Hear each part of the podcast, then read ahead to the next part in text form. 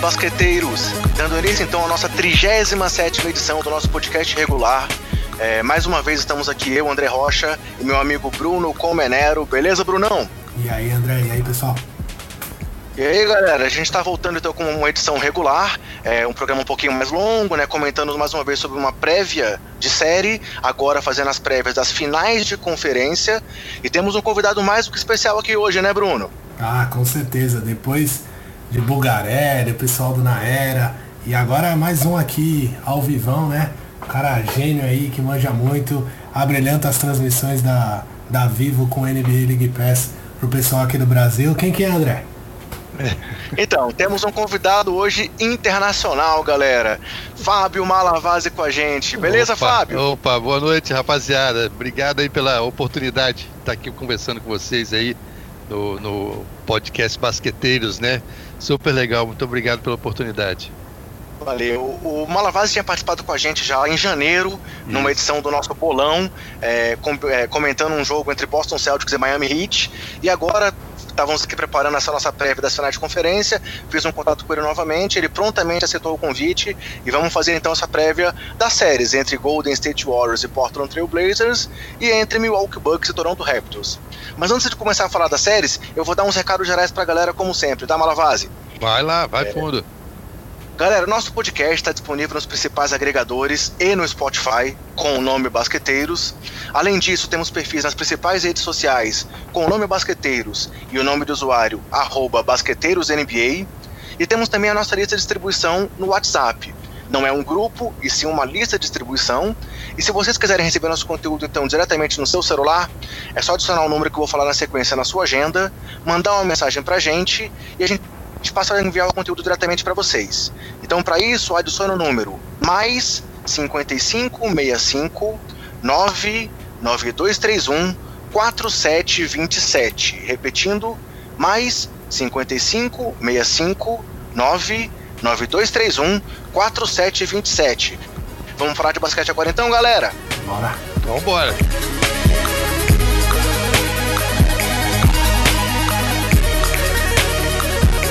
Malavaz, então só pra gente poder começar aqui a nossa conversa, é. Pô, pelo que eu lembro do que eu já escutei de você comentando, você já deu uma entrevista lá pro Sobe a Bola com a gente, na época que a gente ainda tava com o Sobe a Bola, uhum. é, pro William Barbosa, né? Exato. Então, assim, se eu não me engano, já são 25 anos aí cobrindo a NBA diretamente nos Estados Unidos, né? É isso mesmo? É isso mesmo, é isso aí. Vim pra cá, eu. Assim, já tem muito tempo que eu tô aqui, né? Mas eu comecei, na verdade, vamos fazer as contas aí corretamente. Eu comecei a trabalhar como comentarista aqui nos Estados Unidos em 1994, que era pra, pela TNT, é, na, que é, fica em Atlanta, né? Então voava toda, toda semana para Atlanta para fazer os jogos de lá. Então já tem, já tem um tempinho que eu estou nessa estrada. Legal. TNT, Space, ESPN. Exatamente. Passei por tudo. Onde abriu a porta, fui entrando. Então, mas é. é tem, tem, já tem bastante tempo, uma história legal também, né? De, de oportunidades, ter conseguido essa, essa, essa, essa entrada aqui nos Estados Unidos. É, naturalmente falando sempre para o Brasil, mas operando tudo aqui dos Estados Unidos. Então teve a TNT, que foi a primeira emissora que eu trabalhei, depois fui para a ESPN Internacional, depois voltei para a TNT. É, agora, nos últimos dois anos, dois anos e meio já, né, já estou com, a, com esse projeto da NBA League Pass com a Vivo, né, a gente faz as transmissões durante a semana da, da temporada regular. Né, então, é, é bacana, bem bacana. Sobre essa questão da, da, da, da Vivo e da, do NBA League Pass, é uma curiosidade, assim, eu queria saber como é que foi para você trabalhar nessa questão que você estava até a temporada passada, fazendo tanto a narração quanto o comentário dos jogos. Porque assim, eu confesso que fazendo esse podcast especial aí dos playoffs, às vezes é difícil eu falar 15 minutos sozinho. É. Imagina você fazendo um jogo inteiro sozinho. Como é que foi essa experiência? Uma temporada inteira, né? Pois o, é, exatamente. É, não, foi assim.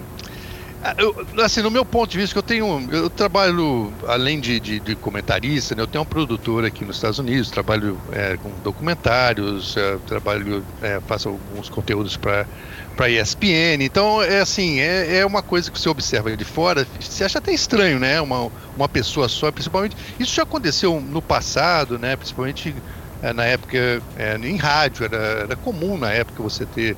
Isso eu digo lá nos anos 70, 80, né?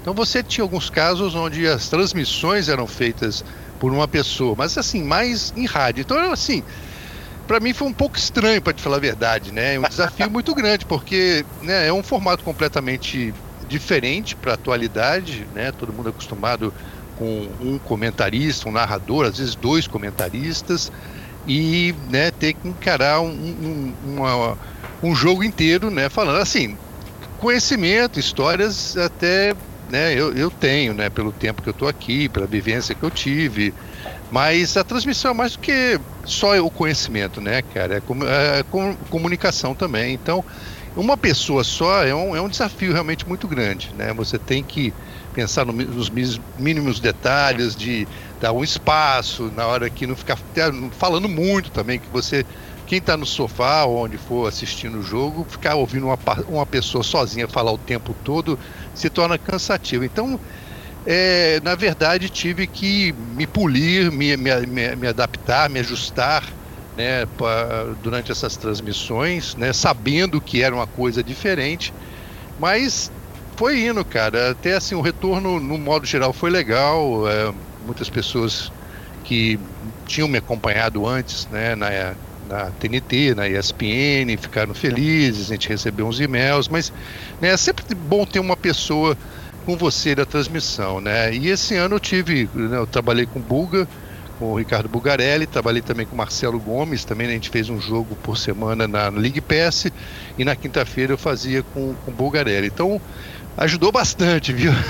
deu uma aliviada, deu para pegar um gás assim durante, durante as transmissões e dá uma dinâmica diferente também, né? Então isso, isso ajuda bastante. Mas é, respondendo a sua pergunta, foi, foi um desafio, né? Me, assim, você tem que encarar as oportunidades também, né? E tentar fazer, tirar o melhor é, né, dessas oportunidades. E assim, é, no, no modo geral, foi, foi um desafio grande, mas eh, eu fiquei satisfeito no final. Foi muito, muito bacana o resultado. Não, foi, realmente foi assim, é, era meio que surpreendente pra gente, enquanto telespectador, ver essa inovação.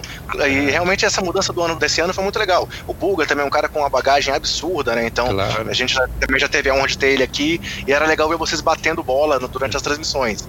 É, inclusive com as janelinhas lá aparecendo vocês, então era uma coisa que era muito interessante. É, eu acho que foram algumas experiências assim que foram sendo feitas esse ano, né? De ter aquela janelinha no, durante a partida e depois é, acharam melhor fazer só nos intervalos, que faz mais sentido, né? né uhum.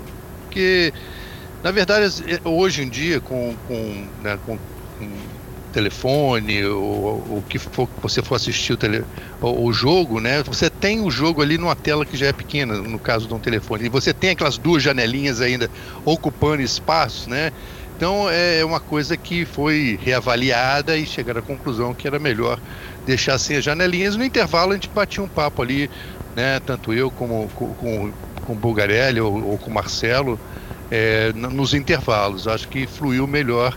É, quer dizer, são experiências que estão sendo são feitas né, até para atender melhor o público e quer dizer, é, é, tá, tá, tá, começando um passo de cada vez, né? Então foi, foi uma experiência legal nessa também. Uma outra pergunta que a gente queria te fazer, Malavaz, é assim: você falou dessa experiência aí, dessa transmissão inovadora, mas obviamente você tem muitas outras aí nessa sua carreira tão longa. Você já comentou em outros, outros podcasts que a gente já ouviu sobre a questão do NBA Sem Fronteiras, que você uhum. conheceu o Embiid e Siakam quando eles ainda eram totalmente desconhecidos, por exemplo. Uhum. É, você consegue dizer pra gente qual foi o seu maior, maior momento nesse mundo da NBA? Qual foi a sua maior experiência, uma maior entrevista? Tem algo que você possa destacar como aquele momento que realmente balançou passou você? Olha, é, eu até comento, até quando eu fiz, a, participei na, na no, no, no, podcast lá do, do, do, do, Café Belgrado, né? Até comentei com, com o Guilherme, né? É, que às vezes você, por viver aqui, você não nota o, o assim que você eu vou a muitos jogos, né? Então você convive com jogadores, eu não sou amigo deles, pelo contrário, né? A gente está ali com profissionais, mas você está no meio, meio ali. Quer dizer, muitas coisas não são no, tanto novidades como com alguém que vem do Brasil, por exemplo, pela primeira vez aqui e dá de cara com Marc Gasol, ou sei lá, um Kawhi Leonard. Então, assim, mas uma experiência que eu achei muito legal, cara, foi numa dessas idas minhas à, à África com basquetebol sem fronteira, que eu entrevistei o, o Patrick Ewing, o Alonso Morning e o, o Dikembe Mutombo, os três juntos.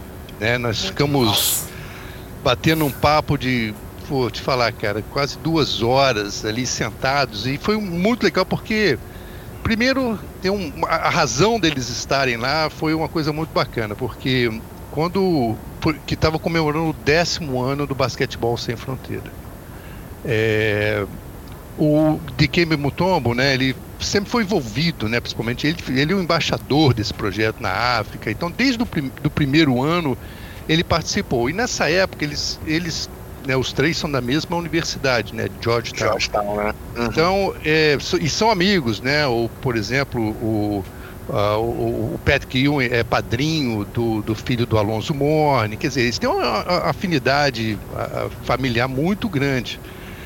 E no primeiro ano, os três foram juntos, né, ainda muito jovens e tal, foram nesse primeiro projeto.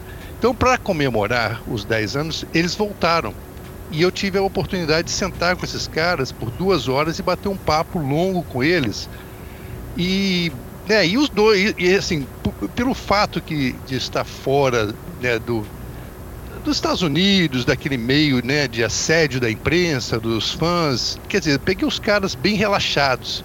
Pô, e foi maravilhoso, né? Cada um contando a sua história, o tempo de faculdade, a sacanagem que rolava entre eles. E, pô, e ficou um papo super agradável. Então foi uma, uma experiência que eu tive, né? É, primeiro que acompanhei todos eles jogando, né? É, Patrick Ewing, né, Mutombo, Alonso, né, e foram na, na, época, nos anos 90, que eu estava muito envolvido com as transmissões da TNT e depois com a ESPN, quer dizer, acompanhei esses caras de perto, né, e ter a, a, a oportunidade de sentar com eles e trocar ideias, falei, pô, lembra daquela, daquele fato que aconteceu, voltar lá atrás, coisas que eu vivenciei como narrador na época, o comentarista no caso, né, então foi muito legal. Eu acho que eu destacaria essa aí como uh, uma, uma experiência bem, bem diferenciada das outras. Legal. E agora, depois que terminou a temporada regular e aqueles primeiros jogos que houveram ainda ali pelo League Pass nos playoffs, você está fazendo uma cobertura muito forte no seu Twitter e também Isso. no YouTube, né? Aham, exatamente. É um projeto que eu tô assim, alinhavando, porque é aquela história, né? Eu, eu ia regularmente aos jogos, né? Já faço isso há muitos anos, né? Ia, né? E tava ali, né? E eu, eu, percebi, né? Me envolvendo com essas transmissões da Vivo e, e, e da, o League PS, o crescimento do, do, do basquete no Brasil. E eu achei assim que seria interessante poder mostrar um pouquinho daquilo que eu vivo, né? No dia, quando eu vou aos jogos ou no dia a dia. Então é, procurei criar um formato para mostrar isso para o pessoal, né? Tipo os bastidores dos jogos, a, da própria liga, né? Até incluindo um pouquinho da cultura. Eu fiz um, um bacana lá de Boston, contando rapidamente a, a, e mostrando a localização no vídeo, né? Onde era o, o antigo ginásio do Boston Celtics, o Boston Garden, né? Que eu cheguei aí alguns jogos lá antes de, de demolirem o, o antigo ginásio, né? Quer dizer, Quer dizer, são informações que a gente sabe que rolaram, mas às vezes não, você visualmente fala, oh, aqui era um ginásio ali, por exemplo, no, no, no Brooklyn Nets, fiz uma outra no, no, que está até lá no meu canal do YouTube. É, muita gente não sabe que ali no, no Brooklyn Nets, a, o ginásio tem uma cobertura de grama. E essa cobertura, ela ajuda, logicamente, né, a parte de verde da, do Brooklyn, né? E também ajuda na, na, na, acústica do ginásio. Né? Até o calor também ajuda no, no, no verão, que, é, que é, chega a ser bem quente aqui nos Estados Unidos, ajuda a temperatura interna. Quer dizer, umas curiosidades assim que às vezes as pessoas não sabem. Então, estou aproveitando mostrando essas coisas né, no, nesses vídeos que eu venho fazendo e que você já deve ter oportunidade de, ver, de ter visto. Né? Muito, muito legal. Alguma pergunta pro Malavase, Bruno, que você queira fazer? Ah, não é bem uma pergunta, eu tava aqui me deliciando do, da quantidade de informação que Malavase tem, né? Mas eu queria aproveitar a presença dele aqui, porque eu sei que tem bastante gente que ouve a gente que conhece Malavase, mas acho que não tem ideia de tudo que, que ele já passou. E eu queria uhum. que ele apresentasse um pouco mais de como foi é, essa oportunidade que ele teve de ir para os Estados Unidos, se foi numa, numa oportunidade já de trabalho, é, como, é que ele, como é que ele atingiu e encarou isso, mudou é. completamente a vida dele ou não, e também as coisas que ele faz é, fora do, da, da NBA, ou, ou pelo menos que sejam ligados à NBA, mas que o pessoal não, não consegue ver, fora as transmissões uhum. lá da, da Vivo, que é onde a maior parte do pessoal aqui do Brasil consegue acompanhar ele. Sei. Ô Bruno, eu vim pra cá pra ralar mesmo, cara. vim com a cara e com a coragem, sabe? Teve. Na verdade, eu, eu tinha me formado, uh, numa, fiz um, uma pós-graduação, tinha me formado em economia, fiz uma pós-graduação em engenharia econômica na época e queria.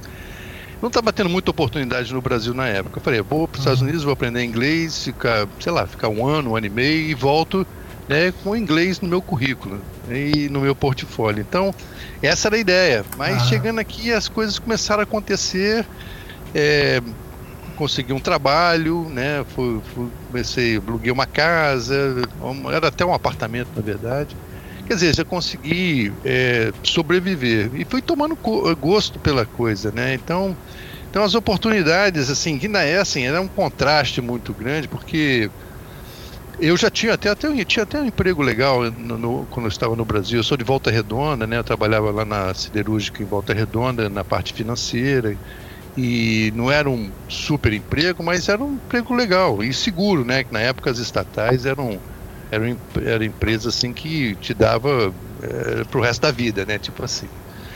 E, mas não, aquilo me incomodava, cara. Eu não, não sabe, queria fazer alguma coisa diferente e, assim dentro da própria empresa eu não estava tendo oportunidade de crescimento então resolvi vir para os Estados Unidos e e aqui as coisas começaram a acontecer muito rapidamente né? As oportunidades né? A economia daqui na época estava boa e quer dizer oportunidades que eu não estava vendo no Brasil. Então isso me deu assim um colírio para mim né? Eu falei pô olha só né? É, poder chegar aqui, já conseguir um trabalho, né, já estou cuidando das minhas coisas e enfim. E comecei a jogar basquete também, que eu joguei basquete no Brasil, na, era, chamava de basquete adulto, que é a liga profissional na época, né? Então, cheguei batendo bola aqui, então, é, então quer dizer, através do esporte também consegui vários contatos e acabei caindo, depois de alguns anos que eu já estava aqui, né, eu vim para cá em 1988 e em 94 eu já comecei a fazer essas transmissões para o Brasil. Então, quer dizer, você pensar bem, foi longo, né? Se você pensar de 84 a, a 94, 88 a 94, são seis anos. Então, mas assim, né, olhando para trás, assim, não foi um período tão longo, né? Para é, conseguir a, a, o que eu consegui aqui. Então, assim, eu vim para cá com a cara e com a coragem, irmão.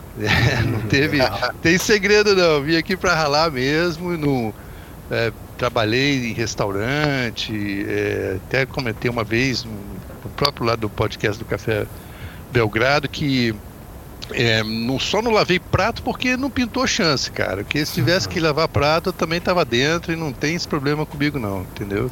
Então, é, essa aí é a minha, minha história, o início aqui nos Estados Unidos. E, e, e, o que você faz fora da NBA? Ah, que eu, então, eu, eu tenho uma produtora, né? Certo. Então, inclusive, essas idas minhas à, à África, né? Assim, eu, eu, sempre fui envolvido com basquete aqui, né? Então, a, essa, essa minha passagem pela TNT, pela ESPN, a, abriram muitas portas. Eu fui é, até para é, ter um conhecimento maior e uma vivência maior com, com o basquete aqui nos Estados Unidos. Comecei a participar de várias clínicas para treinadores, né? E tinha vários. Poxa, eu, eu participei de clínicas assim com Mike Krzyzewski. É, nossa, eu posso fazer uma lista longa aqui, mas só cara fera, entendeu? Que era uma, uma clínica, todo, tinha todo ano essas clínicas da Nike, e eu participava de duas no meio do ano. E eram clínicas assim de seis, uh, sete dias, né, com, com todos esses feras que tinham que, que né, estão na, na, ponta do basquete universitário ou da NBA. E quer dizer, isso foi, né, foi me envolvendo e quando acabou, o que aconteceu foi em 2007, a ESPN Internacional foi para São Paulo, né? Eles ficaram com a administração feita pela ESPN Brasil e eu decidi ficar por aqui mesmo, né? Para já estava aqui há muitos anos e eu abri uma produtora. E com uma relação que eu tinha com a ESPN, eu comecei a criar conteúdos para a ESPN, o que eu faço né, até hoje em, em alguns projetos e, é, e essas idas minhas à, África foi justamente é, até um projeto que eu estava fazendo junto com a ESPN aqui dos Estados Unidos. Então, quer dizer, eu não, estava narrando, mas estava envolvido com basquete. Eu uhum. nunca deixei de estar envolvido nesse tempo todo que eu estou aqui. Né? Fiquei meio desaparecido aí do, no Brasil, mas assim, até bem, bem mais envolvido com basquete aqui nos Estados Unidos do que eu estava até na época que eu estava fazendo as narrações. Né? Então, é, então é isso que eu faço. Eu tenho essa produtora e, e, e crio conteúdos, né? E normalmente são, como é para a ESPN, é, é sempre envolvido o esporte, né? Então, é, entrevistei muita gente, cara, é, de, de tênis, de, de é, futebol, futebol americano, da NFL, muito, muitos jogadores da NBA que, que né, você passa a conhecer e a, é, uma lista bem longa, bem longa mesmo, né? Mas então é, é esse é o, é o que eu faço a parte aí do, do, das narrações. E tem algum desses jogadores que, que você é mais próximo, que você troca uma ideia assim, que é um cara ah, diferente ah, do, dos demais para você?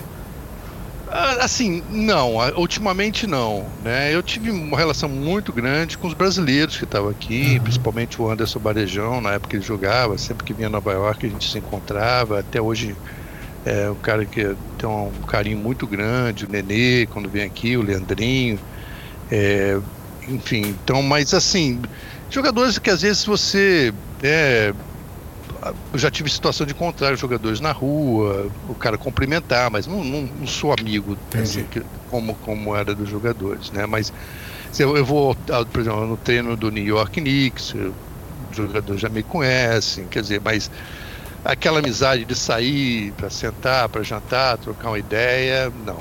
Uhum. Legal, bom conhecer um pouco mais então assim, da, sua, do, da sua experiência, da sua vida, Malavase. Mas agora então vamos ao que interessa, vamos falar das séries? Opa, tamo Sim, dentro.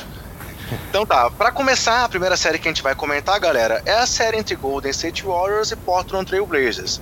A série que envolve o atual time que é bicampeão da NBA e o time de Portland, que é um time que muita gente não apostava nele antes da temporada, teve uma campanha surpreendente aí, conseguindo uma boa colocação na temporada regular. E aí, mesmo sem ter o seu principal pivô, né, sem o Nurkic machucado, vem surpreendendo a muitos também nos playoffs. Então, eu vou trazer um pouco aqui de alguns dados estatísticos do confronto, para a gente depois sair comentando. É, na temporada regular, nessa última agora temporada regular, foram quatro confrontos entre os times, com duas vitórias de cada lado. Nos playoffs, já houveram dois confrontos entre Warriors e Blazers, com duas vitórias dos Warriors, é, 4 a 1 na semifinal de 2016 e um 4 a 0 no primeiro round de 2017. É, nos playoffs agora de 2019, o Golden State teve duas séries que ele fechou por 4 a 2 Primeiro contra aquele surpreendente time dos Clippers e depois contra os Rockets, que também houve um pouco de surpresa no resultado pela forma como a série se conduziu, mas a gente pode comentar isso um pouco mais no detalhe. É, em casa e fora de casa, a campanha dos Warriors é a mesma, de quatro vitórias e duas derrotas nesses playoffs. E o time chegou agora à quinta final seguida de conferência, algo que apenas os Lakers tinham conseguido aí no lado oeste entre o ano de 82 e 89. Né? Teve até uma sequência maior, mas então o Golden State é o segundo time da história a conseguir cinco finais seguidas da Conferência Oeste. Já o time de Portland É, até agora nos playoffs teve uma vitória de 4 a 1 sobre o Oklahoma, é, com aquela cesta absurda lá do Damian Lillard fechando a série, e depois agora acabou de conseguir uma vitória ontem, naquele jogo 7 ali, também marcante diante do Denver Nuggets, né, fechando a série em 4 a 3 e nessa, nesses playoffs eles têm uma campanha de 5 a 1 dentro de casa e de 3 vitórias e 3 derrotas como visitantes. E essa é a primeira vez que o time de Portland chega a uma final de conferência desde o ano 2000, quando aquele time que tinha Damon Stoudemire, Steve Smith, Scottie Pippen, Rashid Wallace e Arvidas Sabonis como titulares, perderam a final do Oeste em sete jogos para aquele time dos Lakers lá que tinha Kobe e Shaq dominantes. É, lembrando até que na última partida eles chegaram até a estar vencendo no último período e tomaram uma virada para serem eliminados e verem os Lakers chegarem ali à final é, para conquistar um daqueles três títulos consecutivos daquele time dos Lakers. E falando um pouco só aqui dos dois principais jogadores de cada franquia, né? Lembrando aí que os Warriors estão sem o Duran pela primeira partida já com certeza. Ele vai ser, vai ser reavaliado no dia do segundo jogo, mas também, pelo que o Steve Kerr falou hoje, é difícil que ele volte tão cedo assim. Tanto ele quanto o Cousins, que podem voltar ainda vão ter avaliações e segundo o Steve Kerr, nenhum dos dois sequer pisou em quadra até esse momento. Então, com o Duran fora, que vinha com média aí de 34 pontos, médias absurdas, é, o principal nome dos Warriors é o Stephen Curry, né, que tem média nos playoffs de 24.3 pontos, 5.7 rebotes e 5.1 assistências, acertando 44% dos arremessos, 37% das bolas de três e 94% dos lances livres, e que vem daquele jogo histórico aí, o jogo 6 contra contra o time dos Rockets, onde ele conseguiu 33 pontos no segundo tempo, após sair zerado do primeiro tempo, e nos dois últimos jogos que ele pegou fogo nos últimos 14 minutos de cada partida. E aí uma curiosidade sobre o, os números do Curry é que contra os Clippers ele teve um, um aproveitamento nas bolas de três de 50% durante a série, enquanto contra os Rockets esse aproveitamento caiu para 27,9%. Vamos ver como é que vai ser o encaixe do Curry diante da defesa do Portland para ver como é que vai ser o resultado e o que ele vai agregar para o time na série. Já pelo lado é, do Portland, o grande nome é Damian Lillard, né, que tem, teve aí média até aqui nos playoffs de 28,4 pontos, 6 assistências e 43% nos arremessos, 37% nas bolas de 3 e 81% nos lances livres. E o Lillard, é, com aquele buzzer beater lá que ele teve na primeira rodada contra o time do Oklahoma, é um dos dois jogadores que conseguiram aí uma sexta da vitória, fechando uma série de playoffs é, nos últimos é, 20 anos. Ele teve isso duas vezes, uma vez contra o Houston e agora contra o Oklahoma, e o Kawhi, com a sexta de ontem, entrou para essa lista. E aí vale citar também no time de Portland, além do Lillard, o McCollum, que vem numa sequência de dois jogos seguidos, com pelo menos 30 pontos e nenhum desperdício de bola. Um feito que apenas Chauncey Billups pelos Pistons e Michael Jordan tinham conseguido até aqui. Então é uma série que promete muitas emoções. Eu não vou falar ainda, dar, dar nenhum palpite agora, porque eu quero primeiro ouvir o que, que o Malavaz espera desse confronto. Olha, é, so, bom, é, é o, o, Davi contra o Golias, né, nessa história. O time do, do, do Golden State Warriors é um time muito forte, né, mesmo sem é, o Kevin Durant na última partida, né, você vocês assistiram, o, Houston perdeu um, uma oportunidade de ouro, né, de levar a partida para o jogo 7. É, deu a chance do, do Warriors ganhar, com o Steph Curry não jogando bem, como você colocou, até, até o segundo tempo que ele explodiu. Né, Clay Thompson vinha sendo regular, mas é, eu acho que o interessante naquela partida contra o Houston, é, o Steve Kerr usou 11 jogadores na, na rotação é, do, do, jogador. Quer dizer, ele pode ir a fundo, né? No, logicamente são jogadores, o Kevin Looney, é, tem o Sean Livingston, que é um veterano, até o a, Alfonso McGuinness é, é, jogou naquela partida e entrou muito bem, né? Então, quer dizer, são jogadores que às vezes que aqueles chamados de role players, que não, normalmente não, você não dá nada por eles e quando eles entram faz, faz a diferença. O matchup disso aí é o que você falou, uh, André. É, é, o McCollum e o Lillard pelo Blazers contra o Steph Curry e o Clay Thompson. Né? Vai ser a armação. É, tem que lembrar que eles vão se marcar, quer dizer, vai ter um desgaste defensivo e no ataque, né? Uh, do, do, dos, do, dos quatro, no caso. E você não tem assim o que, o que eu acho no Blazers, né? Não está tendo um, um, jogador, um terceiro jogador para fazer a, diferença, né? O Amino não, não sabe, não está jogando o que ele jogou na temporada regular. O Harkless fez aí um bom trabalho aí, muito inconsistente. O Enes Kenter, né, muitos estão, estão surpresos aí com a atuação dele, mas não me surpreende que eu acompanhei ele aqui de perto ah, no New York Knicks, era um cara que é, não estava na mídia, mas eu sempre admirei a raça dele, mesmo sendo um jogador que tem uma deficiência na, na defesa, mas é um cara que vai, vai se jogar ao chão, vai brigar pela bola. Quer dizer, às vezes é um, um jogador como esse dá, desperta né, a, aquela, aquela vontade nos jogadores que, tão, que, que estão em volta dele. Então, e ele tem falado que ele podia estar em casa de férias e estar tá jogando uma final é, de conferência, né? Então realmente é, exatamente. a vontade dele está muito evidente. Não, e ele aqui em Nova York, por exemplo, ele forçou a saída dele. Vocês devem ter acompanhado né, essa, essa uhum. fase dele, né? Então, super insatisfeito porque não estava jogando, ele queria realmente jogar.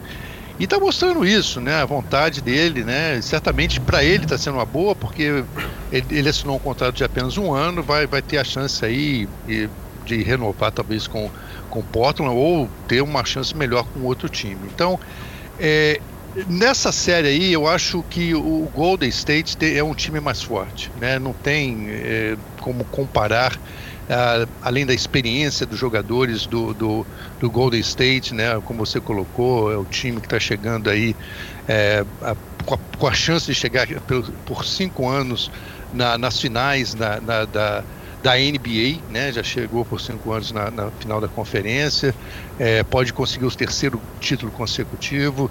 Tem um time muito maduro, né? Isso conta muito. A gente pode depois vai falar naturalmente da conferência do leste, mas a gente viu a diferença no jogo entre o, o, os Raptors e, e, o, e o, o Philadelphia 76ers, né? A diferença na, na experiência. Depois a gente fala um pouquinho sobre isso. Só queria fazer um parênteses aqui que como pesa a experiência, né? Então eu acho que além de ser um time que tem uh, jogadores mais experientes, tem uma rotação né, que o, o, o Steve Kerr pode ir a fundo, né, fazer uma rotação, como, como, eu mencionei. Ele fez uma rotação de 11 jogadores no último jogo né, com, com o Houston Rockets. Então eu acho que é, o Golden State é franco favorito nessa série aí, na minha opinião. Você acha que ele passa em quantos jogos? Olha, rapaz, eu vou. eu vou dar, lá, um, vamos, vou, vou dar um crédito. É, é, um negócio muito complicado, porque existem vários fatores, né? Você vai ver, os caras fazem falta no jogo, mas se tudo for normal, eu, eu, eu acho que o Golden State tem, tem chance de varrer o, o Portland. Tá? É, o Portland vem no ritmo muito, fez uma série maravilhosa contra, contra, contra o Denver, né? É uma partida muito catimbada, mas o Golden cara State, de jogo 7, né? cara de jogo 7, foi fantástica a série, né? Eu acho que foi um jogo, pô, maravilhoso, mas o Golden State é muito mais tímido que o Denver nesse momento, na minha opinião, né? Eu vejo assim, é, os jogadores que você tem à disposição ali é, e a rotação, né? Mesmo sem o KD, é, é, eu acho que o, o Golden State tem a chance de, de varrer. Eu vou dizer para dar um, pra dar um para ajudar o Bulgarelli que, é, do, do Portland Trail Blazers, é, eu vou dizer que eu vou dizer que o Porto ganha duas partidas. Vai para o jogo 6. Legal. Aproveitando então que você acabou de falar da, dessa vantagem aí do, dos Warriors, é, para quem acompanha o nosso podcast, o Bruno é torcedor dos Warriors, eu não sei se o pessoal já percebeu que ele defende um pouquinho o time que ele torce. É. Dá o seu pitaco aí agora, Brunão. Fala um pouco sobre a série, o que, que você espera, o que, que você tá vendo aí do, dos Warriors, como é que foi a classificação tanto dele quanto do Portland e como é que você acha que vai ser esse confronto. É, Primeiro quero falar pro Buga que eu torci pelo time dele, como eu prometi aqui, ao vivo aqui com ele, falei que ia torcer pelo time dele, mas agora não vai ter como mais, né? Agora acho que o time chegou onde, onde dava para chegar. É... E acho até engraçado isso, porque há um tempo atrás, eu não vou lembrar qual foi o jornalista, mas teve um jornalista é, americano, acho que foi um ex-jogador inclusive, só não vou lembrar qual deles, que falou que o Portland poderia ser o representante do, do Oeste nas finais da NBA. E ele foi execrado por todo mundo. Todos os outros comentaristas tipo, fizeram vídeos destruindo a tese dele e tudo mais. E eu acho que naquele momento era até um pouco ousado demais essa, essa aposta que ele estava fazendo mesmo, mas é, o time mostrou que tem força aí e pode é, ser o representante do Oeste. Agora tem que ganhar dos atuais campeões. Vão ter o, o duelo mais difícil da, da temporada para eles, mas o time se mostrou forte sim. Se mostrou forte sim. É, peças que, como o Malavasi falou, peças que muitos não esperavam é, estão correspondendo. É, o Evan Turner nessa última partida, esse jogo 7, é, ele jogou muito bem no, no momento que, que o Rude se machucou e o Rude vinha de uma última partida que, que ele foi fundamental para a vitória. Aquele e... jogo de quatro prorrogações também ele foi essencial, né? É, exatamente. Entrou lá no final, matou as bolas que deixaram livres, deram na mão dele, ele ficou confiante, matou as bolas e, e acabou deixando o Porto sair com a vitória. E nesse, nessa última partida o Evan Turner fez exatamente a mesma coisa, não matando bolas, mas ele foi importante, pegou rebote, pegou rebote ofensivo, sofreu faltas, matou os lances livres. E numa partida que o Lillard acabou ficando um pouco abaixo do que todo mundo esperava, o McCollum não. O McCollum realmente foi sensacional. Durante todos os playoffs, eu tô achando o McCollum assim, é, em outro patamar. Para mim, ele subiu um degrau nessa temporada, mais um. É, ele vem chamando a responsabilidade quando o jogo fica apertado, que o Lillard não tá conseguindo encaixar o jogo dele ele vai para aquelas bolinhas ali quase imarcáveis dele na meia distância, onde muita gente não dá nada, muitos times, a gente vê o Houston aí, os caras não arremessam de jeito nenhum na meia distância, e o McCollum mete muita bola dali, tem segurança naquele arremesso, então ele procura fazer essas bolas quando o jogo está muito apertado e vem dando certo, então eu acho que são destaques que a gente tem que levar em consideração. O Ennis Cantor é um cara que briga muito, é, pega. Ele tá jogando praticamente com o braço só, cara. Isso para mim já, já é um fato que a torcida tem que aplaudir. Ele não é a cara da franquia, ele não é o jogador que todo mundo queria ter no time, ele às vezes fala demais, a gente sabe que ele tem um, é envolvido em, em, brigas políticas e tudo mais, é um cara super ativo aí, então tem muita gente que acaba torcendo o nariz é, para ele, mas ele é um cara de muita raça, ele realmente veste a camisa do time e o que ele vem fazendo pra Portland é pra torcida realmente aplaudir de pé, porque o cara tá com o ombro totalmente machucado, ele já amarrou até a camisa para segurar o ombro dele. E mesmo assim ele tá brigando nas duas tábuas, pegando vários rebotes e, e tentando ajudar como pode ali o time de. O time de Portland, mesmo ele sendo essa negação aí na defesa, ele melhorou muito, na minha opinião. É, tá muito mais esforçado do que antes e isso ajuda bastante. Palavras duras, hein? Negação é uma palavra muito Não, não, ne, ne, não sou, não sou eu não quero, não sou eu que tô dizendo isso, tá? É muita gente que fala isso, inclusive o, o ex-técnico dele lá, o Donovan mesmo, foi um cara que criticou bastante a defesa dele e as câmeras até pegaram ele falando lá exatamente essas palavras duras aí, mas eu acho pelo contrário que ele vem se esforçando bastante e, e, o que ele vem fazendo é, é, louvável, tem que ser aplaudido. E aí a gente tem um outro componente que é bem legal, o Lillard e o próprio Canter, eles meio que odeiam, tem uma rixa pessoal ali com, com, com o time dos Warriors. É, o Lillard até numas partidas. Quando, foi, quando foi varrido pelos Warriors há duas temporadas atrás, se eu não me engano, ele ficou o jogo inteiro na quadra, pediu para não sair, jogou os 48 minutos, tentou arremessar a bola de tudo quanto foi lado, se virou, se desdobrou. E a gente sabe que ele é de Oakland, né?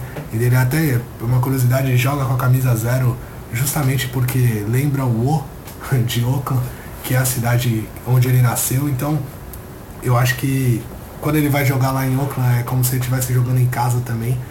E eu acho que ele procura sempre tentar igualar o patamar ali. Muito se fala do, dos Splash Brothers, do backcourt de de Golden State, se fala é, deles há, há, bastante tempo, pelo menos aí cinco temporadas, e o Lillard vê nele no McCollum uma possibilidade de desafiar isso, e ele sempre achou que, que ele era meio underrated, que o pessoal é, falava que, tipo, falava pouco dele, não falava muito, e ele achava que merecia mais, então quando ele joga contra os Warriors, ele tenta dar tudo dele, deixar tudo na quadra. Não, não só contra os Warriors, mas acho que ali tem um, um, um pouquinho a mais. E a mesma coisa o Canter. O Canter é um cara que, quando ele saiu de Oklahoma é, para ir para Nova York, ele pediu para o Oklahoma ganhar. Dos, por favor, só ganhem é, dos Warriors e tudo mais. Então, ele, ele é um cara que está com muita vontade de ganhar dos Warriors. Eu acho que tudo isso conta bastante. Isso entra é, junto lá na quadra. É, deixa os caras mais pilhados, os caras mais ligados. e faz eles sentirem o momento quando, quando as coisas vão dando certo. Então isso tem que ser levado em consideração. É, agora pelo lado dos Warriors, é, me surpreendeu bastante como eles entraram em quadra com sem o Kevin Durant. Eu, como o André já sabe, o pessoal lá no grupo, no nosso grupo dos basqueteiros gosta de ficar pegando no meu pé, né? O André é um deles. Inclusive, então quando as coisas começam a dar errado, sei lá, quando o Kevin Durant machucou, veio todo mundo lá comentar e falar que, ah, e agora? Acho que agora não vai dar. O Mark D'Antoni nunca perdeu no jogo, no aniversário dele. E não sei o que. Aí vem essas estatísticas aí que não servem para nada. Aparecem só pra ficar pegando no meu pé. Mas eu, eu confesso que eu dei uma balançada ali quando eu, quando eu vi que o Kevin Durant não ia jogar mais. Primeiro porque eu, assim como todo mundo, Achei que a lesão dele fosse bem mais grave, infelizmente não é. Uma lesão que poderia até impactar na carreira dele, talvez no melhor momento da carreira dele, seria é, uma tremenda sacanagem aí que ia acontecer com ele. Mas é, ainda bem que não, espero que ele volte em breve e que se recupere totalmente e possa ajudar ainda, é, me, mesmo que, que no fim dessa série. Mas os Warriors souberam voltar aqueles Warriors de, de, três temporadas atrás, quando não tinha Duran. É lógico que você vai falar que o Iguodala está mais velho, ele realmente está, ele já não é, é, aquele monstro na defesa e nem no ataque que ele era antes, mas ele ainda continua muito competente, inclusive matou quatro bolas de cinco bolas de três, igualando a melhor marca da, da carreira dele, é, jogando essa, essa partida 6 em Houston. Então, Foi a primeira vez foi a primeira vez que ele nos playoffs teve cinco bolas de três e cinco roubos de bola no mesmo jogo. Então isso mostra que ele realmente estava em outro nível na, na partida, estava querendo é, mostrar tudo que ele tinha e, e foi meio que assim, quando os Warriors precisaram, o Curry não estava bem, teve problemas com falta de novo, o, o Clay Thompson ele foi muito bem marcado, cara. E o primeiro tempo dele foi arrasador, mas a, principalmente depois do primeiro tempo ali, que ele tava matando muita bola, o, o Wilson não tinha pudor nenhum em simplesmente abandonar a marcação de certos jogadores, inclusive Godala, para dobrar e às vezes até ficar um ali esperando se, se algo desse errado, olhando para o Clay Thompson e assim virando as costas para outros jogadores que acabaram sendo importantes. O Kevin Looney jogou muita bola nos dois. No quarto jogo dele foi horrível, o quinto e o sexto foram ótimos, não tenho o que falar. É, o McKinney é, entrou muito bem, o Jordan Bell, que não vinha jogando, e eu acho que isso é muito mérito do treinador de trazer caras como esse para a série de novo. Ele entrou muito bem, quando precisou dele, ele pegou lá seus oito rebotes, pontuou, é, pegou rebote ofensivo. O Andrew Bogut também fazia parte daquele time dos Warriors é, pré-Duran, né, antes do Duran.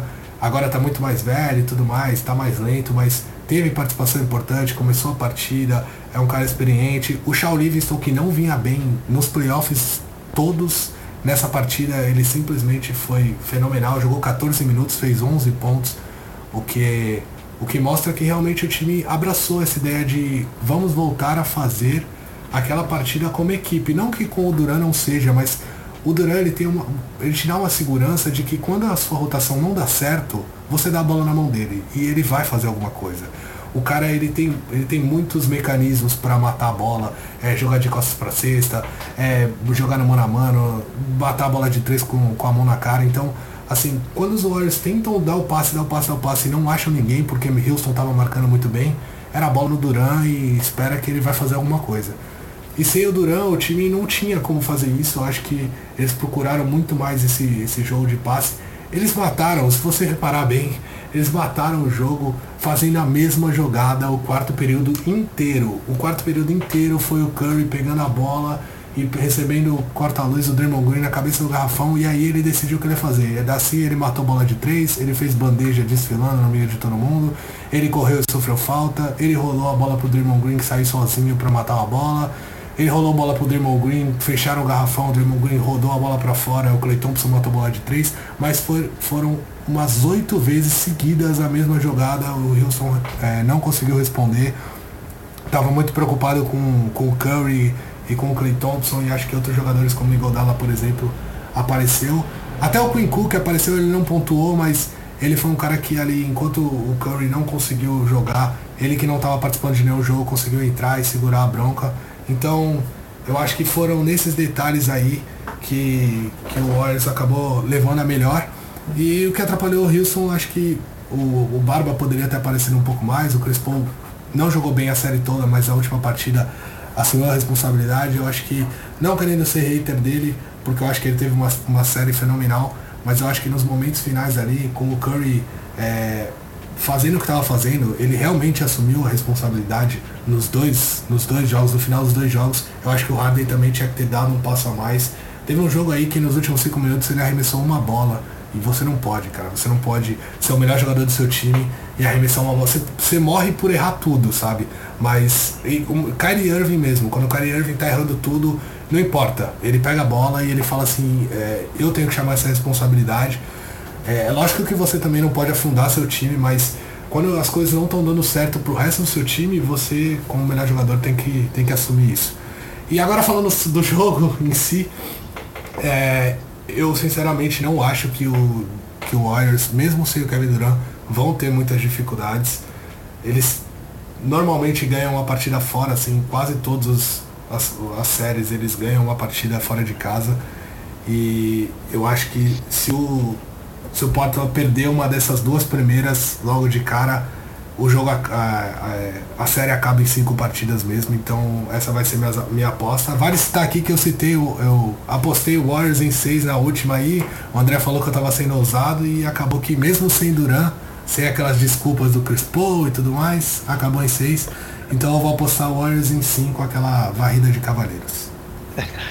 ô, ô, Bruno, deixa eu aproveitar aqui e lembrar também que você está falando do, do do Kenter, do Lillard, que gostam de jogar contra o. Tem uma rivalidade com o Golden State, né? Também tem um, uma mais recente que é o CJ McCollum com, com o Kevin Durant. Não, não sei se vocês acompanharam. O CJ McCollum sim, tem, sim. Tem, um podcast, tem, um, né? tem um podcast. Uhum. O, o Durant foi lá, falou com ele. Acho que houve um bate-boca.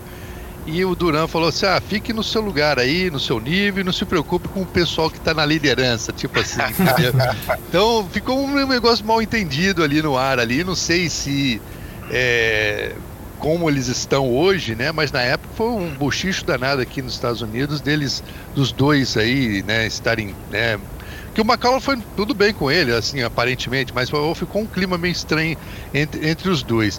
E só aproveitando um gancho aqui, é, o, o, Portland, né, assim, né, eu já tinha falado da rotação do, do time do Golden State, que é, é enorme, né, o número de jogadores que o, que o pode usar, mas esse garoto, o Zach Collins, de 21 anos, cara. Eu, jogando muito, né? Eu tô impressionado, tá jogando muito. Acho uhum. que tem um futuro brilhante aí com o Portland. Né? Infelizmente o Porto também tem uma rotação muito curta. Você tem, você pode contar com o Seth Curry vindo do banco de reservas, né? O Zach Collins está entrando é, né, nessa rotação. Você já tinha mencionado o Evan Turner, mas daí para frente não tem muito com que Como você fugir. contar, né? Sim. Então eu acho que aí é a vantagem, né, além do talento, né, e da experiência, como eu tinha falado, do Golden State nessa série. Legal. Eu não vou poder me estender muito, porque vocês já falaram tudo que eu poderia falar. Mas assim, eu quero citar só dois, fazer só dois comentários antes de dar meu palpite. É, um nome aí que eu, que eu até esperava que o, que o, Bruno citasse mais e ele citou pouco, que eu acho que pode ser um diferencial a favor dos Warriors, que eu também acho que são franco favoritos, ainda mais se o Duran voltar, mas mesmo sem o Duran eu também acho que o time é favorito, que é o fator Draymond Green. Ele é um cara que nos playoffs cresceu demais. É, ele fez uma temporada muito irregular, e nos playoffs ele tá com médias de 9.3 rebotes e 8 assistências. Então, assim, mesmo assim, aumentou também a pontuação, mas ele tem sido o principal nome do time em rebotes e assistências. E nesse confronto aí, como vão ter os quatro armadores é, se, se, enfrentando diretamente, como o Malavase falou, vai sobrar o espaço para outros jogadores, vai. que aí pode aparecer o Igodala, que o Bruno falou, e eu acho que o Green também pode ser um cara que faz a diferença. Já pelo pop, Lá no, jogo, lá no jogo 5 ele chamou muito a responsabilidade no jogo 5 agora contra Houston, matou aquela bola mesmo marcado, fez uma defesa, uma baita defesa contra o Chris Paul. A Draymond Green realmente ele merece todos os créditos porque ele tá jogando muita bola. Ele, ele na verdade é o coração mesmo, ele segura o time ah, é. quando, quando as coisas não estão dando certo. Eu acho que ele chama muita, muita responsabilidade, principalmente a defesa, ele chama os caras para para realmente se doar e se, se jogar no chão. E acho que isso é bem importante, ainda mais uma série que, que a gente sabe que vai ser bem nervosa. E teve um, uma polêmica aí também que vale citar, no, na última partida, se não me engano, entre Warriors e Portland, o Draymond Green se envolveu numa briga com o próprio Zach Collins, os dois se empurraram lá. Eu nem lembro se algum deles acabou sendo expulso, eu sei que tomaram técnica. É, teve uma briga que começou justamente o Draymond Green com, com o Zach Collins. Então, é, o Zach Collins, até o Draymond Green até brincou, falou, chamou ele de garoto tudo mais. Tem uma, umas questões assim, mas o menino tem personalidade. Tem, olha, eu vou te falar, ele não, é um cara duro, viu? É, é um moleque que não vai pipocar pro Green, não. É, eu sei que o Draymond Green tem é, né, é um cara experiente, tem muita garra. Eu acho muito legal esse, esse, lado dele aí, de criar essa energia. Até de certa forma, logicamente que o Green está num parâmetro muito mais, mais alto, mas o que o, que o Kenter vem fazendo para o Portland Trail Blazers, né, que é aquela vontade de dar energia para os jogadores. E eu acho que o Green né, já faz isso há anos, todo mundo conhece a história dele, perdeu inclusive é, 10 quilos pra, né, nesses últimos dois meses para chegar para os playoffs bem, você vê que está fininho, está correndo, mais entusiasmado. Né? E isso aí e, e, e, cria, irradia uma energia. Você vê é, o Kevin Looney, como é que entrou bem, cara. O cara pegando rebote, dando toco. Né? Então acho que tudo isso aí é, é, é gerado, essa energia aí que é tudo vindo dessa, dessa garra do Draymond Green, né? Mas é só voltando um pouquinho que a gente estava falando, esse garoto do Zach Collins, ele, ele é inclusive, é, eu tive a oportunidade de, de conhecer o pai dele. É um cara grandão também e você vê que o cara não dá moleza para ninguém, entendeu? Então eu acho que o Zach Collins é o mesmo tipo, já vem de família, então é, pode ser até que o, que o Draymond Green se dê bem numa briga contra ele, mas eu acho que ele vai, vai afinar para ele, eu acho que não vai não. Legal. E aí o Green, depois da, da vitória lá no, no, jogo 6, ele fez um comentário que até pode remeter àquela confusão que ele teve com o Kevin Durant no começo da temporada lá, quando eles brigaram e tal. Sim. Porque ele falou que o time dos Warriors, com o Durant em quadra, muitas vezes fica muito preguiçoso. É porque como o Durant é um cara que, que tem facilidade de converter cestas como quer, ele mesmo citou isso, o time não precisava jogar tão bem. E que nessa partida eles tiveram que jogar muito bem, como eles faziam no passado. Então, uhum. até olhando um pouco para a questão da free agency, teve esse comentário do Green.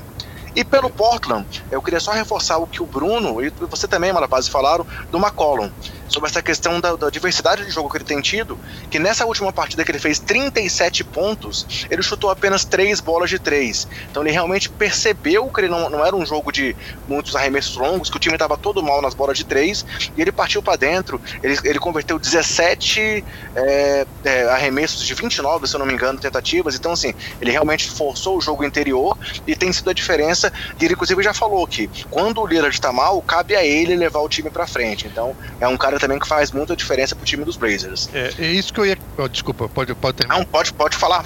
Não, eu ia falar. Eu você só vou dar meu palpite agora. Não, não, vai lá, vai lá, vai lá, vai lá, vai lá. Meu palpite é 4x1 também. Eu já tinha anotado aqui, o Bruno vai falar que eu tô copiando ele, mas eu acho que o Warriors leva em 5 jogos. Mas pode falar, Malavaz. É, eu, eu só, só ia ressaltar uma coisa aqui, né? O, o, os, o McCollum e o Damon Lillard, eles não jogaram no mesmo nível na mesma partida. Não sei se eu estou sendo claro. Boa, Quer dizer, claro, houve assim. uma variação. Uh, um, um, dia um jogava bem, o outro né, jogava mal. Ou não jogava mal, não jogava no, no patamar que ele pode contra, jogar. Contra o Warriors então, não dá para fazer isso, né?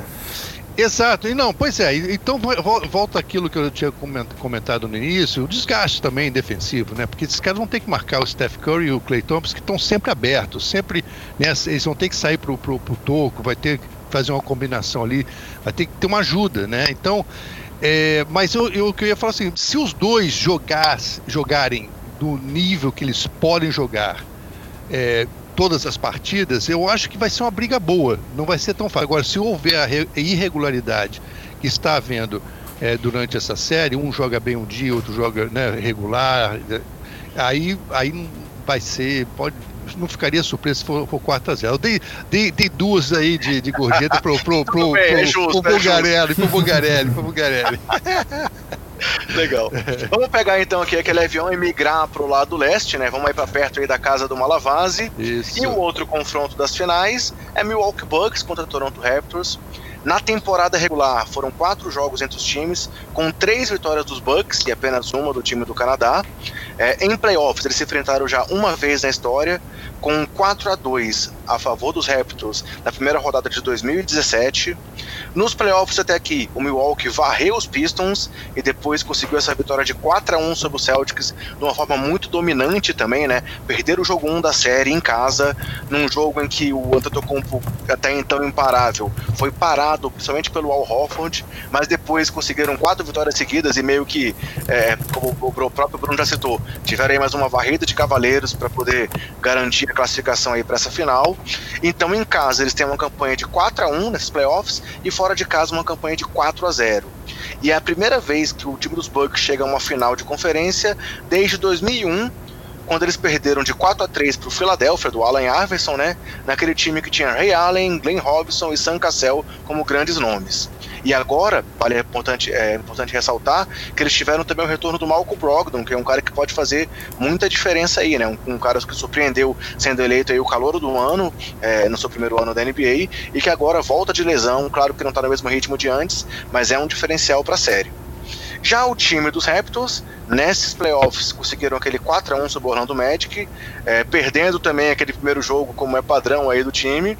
Depois eles venceram agora os, os Sixers por 4 a 3 numa série totalmente equilibrada, é, graças àquela bola mágica do Kawhi já entrou com certeza aí no hall dos lances épicos da história dos playoffs da NBA, é, se juntando aí ao Lillard como os dois jogadores, como já citei, com um game winner fechando uma série nos últimos 20 anos, e eles têm então até aqui uma campanha de 5 a 2 é, em casa e de três vitórias e duas derrotas fora de casa. E é a segunda vez na história da franquia canadense, que é uma franquia muito mais recente, né, é, numa final de conferência, tendo perdido por 4 a 2 para os Cavs em 2016. E aí citando só os dois principais nomes dos times, pelos Bucks, Giannis Antetokounmpo é o grande nome, com 27.4 pontos por jogo nos playoffs.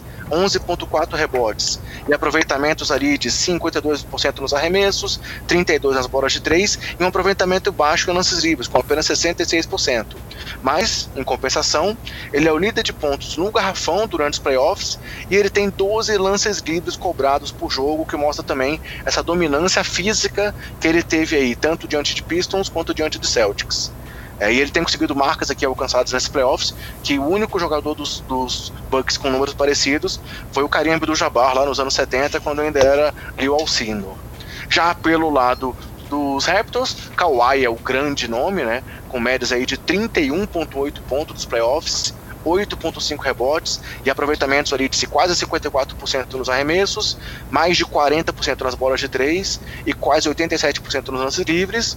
Também quebrando recordes aí que o time do Canadá tinha lá com Vince Carter em 2001 é, eh, de pontuação, como por exemplo, nove jogos seguidos com pelo menos 20 pontos nos playoffs. E vale citar que nessa última série aí também, diante dos Sixers, ele conseguiu 243 pontos acumulados nos sete jogos, o que é a quinta maior pontuação da história de um jogador durante uma série de playoffs. Então, esse aí é o confronto geral do é o panorama geral da série, uma série também que promete muito equilíbrio, com os Bucks aí que foram o time de melhor campanha da temporada regular, enfrentando o Toronto, que talvez seja um time aí que desde o começo do, da temporada foi se confirmando ali como um favorito, é, superando, por exemplo, o Boston, que era o favorito antes do campeonato começar, mas mais uma vez Antes de fazer qualquer análise, vamos ouvir a opinião do Malavase sobre esse confronto.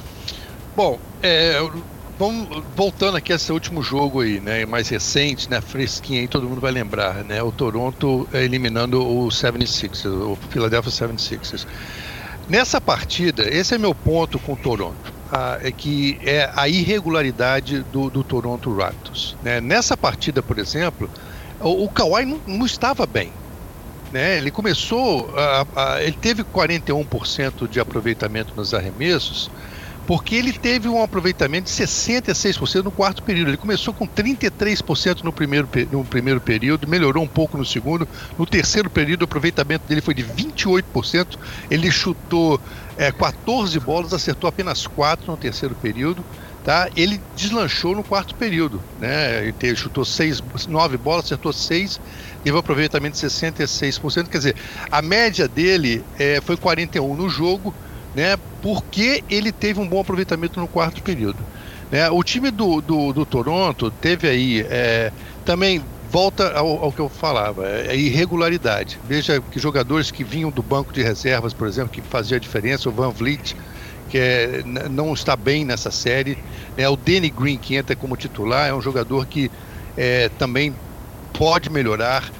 Né? Então, são o próprio Siakam jogou bem a última partida, mas vinha também sendo irregular, não estava sendo o Siakam que a gente viu é, na, nas outras séries. Né? Então, eles tiveram assim uma certa dificuldade contra o Toronto. Eu achei que o Toronto teve muita sorte, logicamente. Aquela bola do Kawhi é legendária, épica, vai, vai entrar para a história. A gente vai ver muitas vezes aquele arremesso aí daqui para frente na história da NBA. Mas o time do Toronto é, não jogou bem. Eu não sei se vocês vão concordar comigo, né? Eles tiveram, é, acho que até a, a, em função da defesa que o Philadelphia fez, é, eles custaram engrenar. Os dois times estavam estavam jogando mal, uh, aproveitamento muito baixo no, nos arremessos. Né? Então, esse é meu ponto em relação ao Milwaukee Bucks. O Milwaukee Bucks é um time que vem sendo regular a temporada inteira. Né? É como você falou aí na, no histórico, eles passaram pelos Pistons, né? os Pistons, a, perderam a primeira partida para o Boston Celtics, porque o Boston fez uma, uma, uma marcação que começaram a combater o, o, Yannis no meio da quadra, faziam quase uma parede e forçava o Yannis a passar a bola. Então ele teve dificuldade. Se eu não me engano, posso estar é, é, enganado, mas ele teve problemas de faltas em função de, de forçar essas passagens, de cometer faltas de ataque naquela partida. Mas na segunda partida, o time do Milwaukee já começou, já conseguiu acertar, ajustou sua, o seu jogo e conseguiu ganhar as, as outras quatro partidas do, do, do, do Boston. Né? Inclusive eu estava em Boston na partida número 4, né? que eles conseguiram vencer o Boston Celtics. Então eu acho que é, a regularidade do Milwaukee, a forma que eles estão jogando, né? Você falou a volta do Brogdon. O Brogdon é um jogador. Eu não sei até que ponto ele pode colaborar, não, não que ele não seja um bom jogador, mas é que ele ficou muito tempo fora. Né, né, com essa contusão e está voltando num momento que é decisivo. Mas se você começar a analisar o matchup dessa, dessa, dessa equipe, por exemplo, é, eu, imagino que o Toronto vai colocar o Pascal Siakam para marcar o Antetokounmpo. Né? O Siakam é um jogador longo, jogador que pode né, dificultar, pode antecipar numa bola, pode tentar fazer um toco, mas como é que você marca o Yannis, cara? É, no 1 a 1 não tem jeito, você vai precisar de ajuda. Aí você tem o Chris Middleton que vai ficar por conta do Kawhi e tem o Eric Bledsoe que deve ficar no, no, no Kyle Lowry. O, o, o Bledsoe vocês não têm uma ideia. Que cara é um pitbull, cara. É um, um. não, sinceramente, ele é muito forte, ele vai pro pau mesmo. Então, quer dizer, eu, eu dou, tô dando uma vantagem aí pro Milwaukee nessa série, cara. Apesar que eu tenho grandes amigos em Toronto, né? No próprio Raptors, eu, eu sou fã, tor torço por eles, mas se você analisar né, o desempenho das duas equipes, o, o Milwaukee foi muito mais regular, né? ser melhor recorde da, da NBA esse ano, foi bem nos playoffs. Quando precisou ajustar o time, eles ajustaram para vencer uh, o Boston Celtics.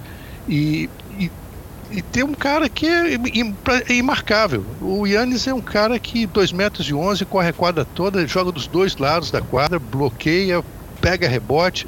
E assim, é essa intensidade o jogo inteiro.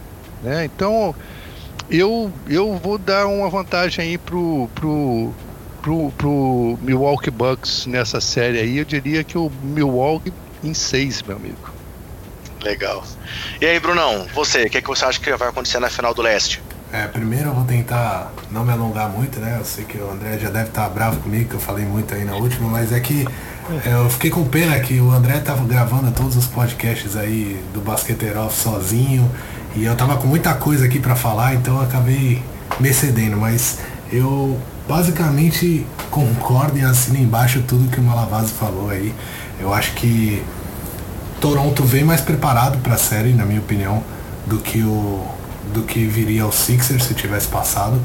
Eu acho que é um time mais cascudo, é um time com mais experiência, é um time que tem jogadores é, que podem, que pelo menos se doam mais talvez, ou marquem, marquem mais e façam mais.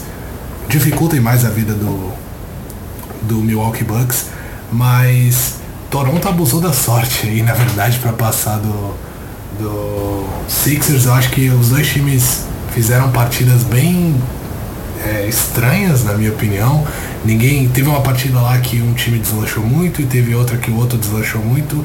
E todas as outras pareceram meio que jogo 7 mesmo. Foi muitos erros, é, um jogo muito truncado, falta pra lá, falta pra cá, é, provocação, aquela. É, não sei, achei que foram jogos assim bem. Que não foram o primor. Ele, o próprio da série dos Warriors contra o Rockets acabou sendo um pouco assim também.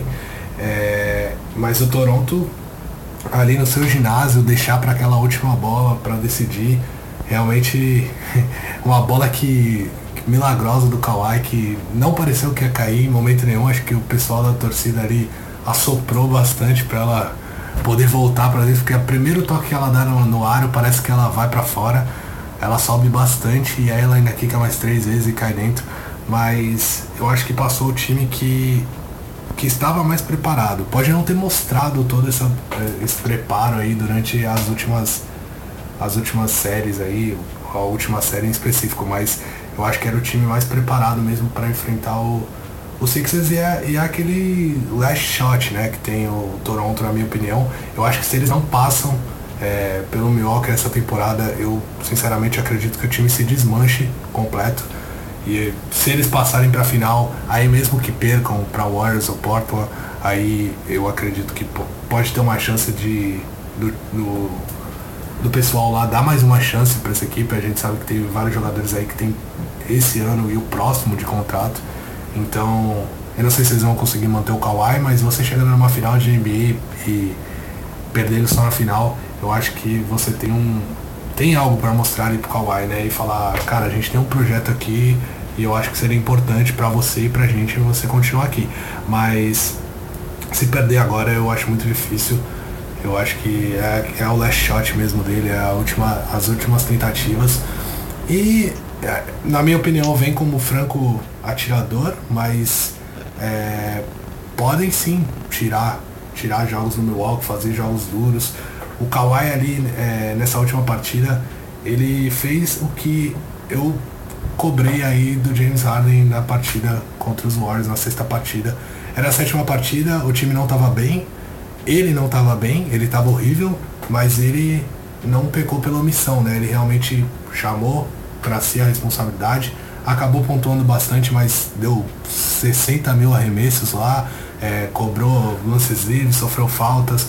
Ele realmente é, chamou o jogo para ele quando ele viu que não tinha ninguém que, que poderia ajudar e falou assim, não, eu sou o cara dessa, dessa franquia, eles confiam em mim. E acho que ele foi foi exatamente tudo que o pessoal reclamou bastante do, do DeMar DeRozan e do Kyle Lowry nas últimas temporadas. Acho que ele mostrou, ele falou assim, eu não posso cair no mesmo erro. E foi para isso que me contrataram, foi para isso que teve aquela troca e tudo mais. E, e acho que ele foi recompensado com a, com a bola da partida, com a bola da série, né, no caso.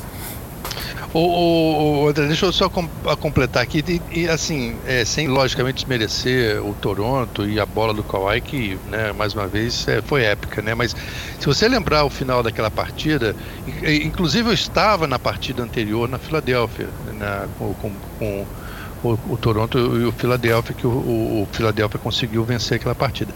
No último jogo, se vocês lembrarem, houve três bolas no final, com o jogo empatado praticamente, ou talvez um ponto, dois pontos diferentes, diferença para uma ou para outra uh, equipe, que o Philadelphia chegou no ataque, perdeu, estourou o tempo. É, eles não conseguiram fazer o arremesso. Três bolas, quer dizer, isso aí mostra a imaturidade. Então, é, até ilustrando aí um pouquinho o que eu falei, que o Toronto teve muita sorte né, nessa partida, do meu ponto de vista né, que aproveitamento não foi bom, tiveram esses erros do, do Philadelphia no final, né, que tiveram oportunidade de arremessar, estourar o tempo, né, sem nem tentar cavar uma falta. É, no então, jogo só... 7 também, né? O jogo 7 também teve três ataques seguidos no final que eles desperdiçaram. Não, então, exatamente. É isso que eu estou me referindo, no jogo 7, uhum. jogo ali no, no, momento de decisão, né? Então sim, é sim. só para ressaltar isso aí. Legal. E aí, Brunão, qual o seu palpite? Então, só falar um pouquinho do Milwaukee agora. O Milwaukee para mim não teve dificuldade, Boston realmente é, mostrou ser a bagunça que, que foi a montanha russa que foi durante a temporada regular. Eles venceram quatro partidas e varreram a equipe do, do Indiana Pacers para depois perder. É, venceram a quinta, né? No caso, a quinta partida que foi a primeira lá contra Milwaukee. Naquela partida que o Paul Pierce falou que a série tinha acabado, que Boston tinha encontrado a maneira de, de parar o Giannis e tudo mais. Realmente foi uma boa maneira, foi uma boa sacada, mas o que eles não contavam é que o Giannis ele é um cara fora de série total. Ele entendeu o que estava acontecendo ali. Ele não tentou arremessar desesperadamente, bater para dentro, que nem ele fez no primeiro jogo, que ele fez, acabou cometendo falta, turnover, e acabou se complicando ele mesmo dentro do jogo. Acho que foi muito. O jogo foi muito físico e acabou pesando um pouco o lado mental ali, depois que, que as coisas não estavam dando certa, certas pro Giannis. E ele não conseguiu entender isso durante a partida, mas eu acho que depois sentou, o Budenhauser é um, é um baita de um técnico, é, leu muito bem o que estava acontecendo, como o time estava marcando o Giannis. E o Giannis entendeu isso, deu um passo atrás e falou assim, não, eu tenho que fazer meus companheiros jogarem, eu tenho que confiar neles. A gente não teve a melhor campanha da, da temporada regular e mais de 60 vitórias à toa. É, não foi só eu que, que fiz tudo isso, foi um time, foi como um time. O time jogou muito bem e acho que ele entendeu isso e quando ele entendeu, é, já não tinha mais chance para Boston. Ele simplesmente passou a confiar mais, é, jogar bolas pro perímetro, as bolas caíram. Não, não em todas as partidas, mas o time, o time voltou a jogar como estava jogando e o Boston foi aquela confusão de sempre. O Kyrie Irving numa partida falou que ah, isso não vai acontecer de novo. É, realmente não aconteceu de novo, né? A partida ruim que ele teve, ele conseguiu ter outras duas piores do que aquela nas partidas seguintes. Realmente não conseguiu encaixar o jogo dele. É, eu acho que a questão de Boston lá é muito mais os bastidores do que, do que o que a gente vê em quadra, porque em quadra a gente sabe que eles têm bastante talento. Mas eu acho que o time não confia no Kairi, não confiam entre, entre os jogadores mesmos. É, eu acho que o Brad Stevens, apesar de ser um gênio e vir de, de ótimas temporadas aí, é, pelo amor de Deus, não é o caso de trocar ele, que nem já tem muita gente falando. Longe disso, o cara é realmente é, muito bom técnico e acho que ainda, ainda pode evoluir, pode mostrar mais. Mas eu acho que ele não conduziu muito bem o que aconteceu lá em Boston e isso atrapalhou e pesou. E aí na hora que você chega contra um time que tá mais agitado, que, que tá confiante, que tá jogando bem, é a diferença que a gente viu aí, acabou, a série acabou terminando antes do que muitos previam.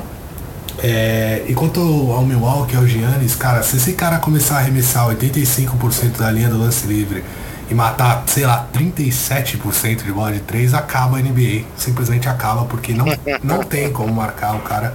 Ele é realmente muito diferente nesse ponto.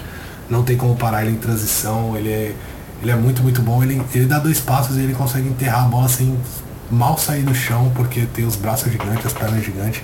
Então, ele é, ele é muito diferente e eu acho que Toronto, apesar de ser um time bom na marcação e bem ajeitado também, é, vai ter muita dificuldade de marcar. Mas eu não sei se na minha aposta, eu vou apostar em seis jogos também, igual uma Lavazzi. Eu ia apostar em sete, mas eu acho que vou apostar em seis pro Milwaukee, porque eu acho que eles podem ter um. Toronto tem aquela. sempre aquela partida lá, na, lá no, no Canadá que eles acabam. Não dá nada certo, o time se perde, e aí eu acho que eu, o, pode ser esse jogo 6 aí para fechar a série que, que o Milwaukee é, merecidamente vai estar tá na, na final da NBA. O, deixa eu acrescentar, você falava do, do, do né, do arremesso de três. É, esse ano, é, apesar que o aproveitamento dele está um pouquinho acima, se eu não me engano, de 30% do Yannis, mas é, é um, um, um, um, arremesso que já está ficando respeitado. Né? Às vezes ele nem vai chutar essa bola, né? ele força uma reação da defesa. É, ele deu uma, então, deu uma finta no Al Halford aí numa das últimas partidas que é, não tinha porquê, mas o Al Halford foi contestar um arremesso de três e ele simplesmente driblou e é. matou a bola fácil.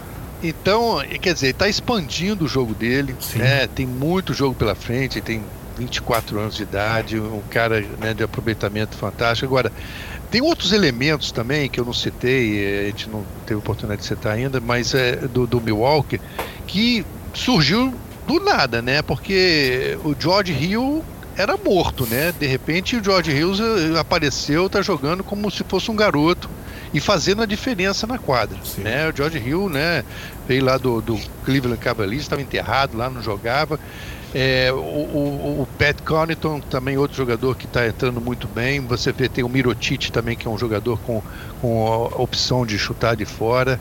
Né? A gente já sabe da história do Brook Lopes, né? que é pivô, está chutando de fora, quer dizer, abre o jogo para o Yannis. Quer dizer, há uma combinação de jogadores né? que não são assim é um time, grandes estrelas, assim, nome, né? não tem aquele mas estão fazendo história, né? O Chris Middleton foi All-Star esse ano, um jogador também que vem fazendo a diferença. Então, é, são elementos aí que a gente nem comentou, mas até o próprio banco de reservas uh, do Milwaukee Bucks é, faz uma diferença em relação ao, ao, time do Toronto, né? O Toronto, é, como eu falei, o Van Fleet, que vinha do banco, era impacto, não, não, não, não, né, não tá bem, né? Ele teve uma contusão e tudo, ficou fora, não, não, não tá bem.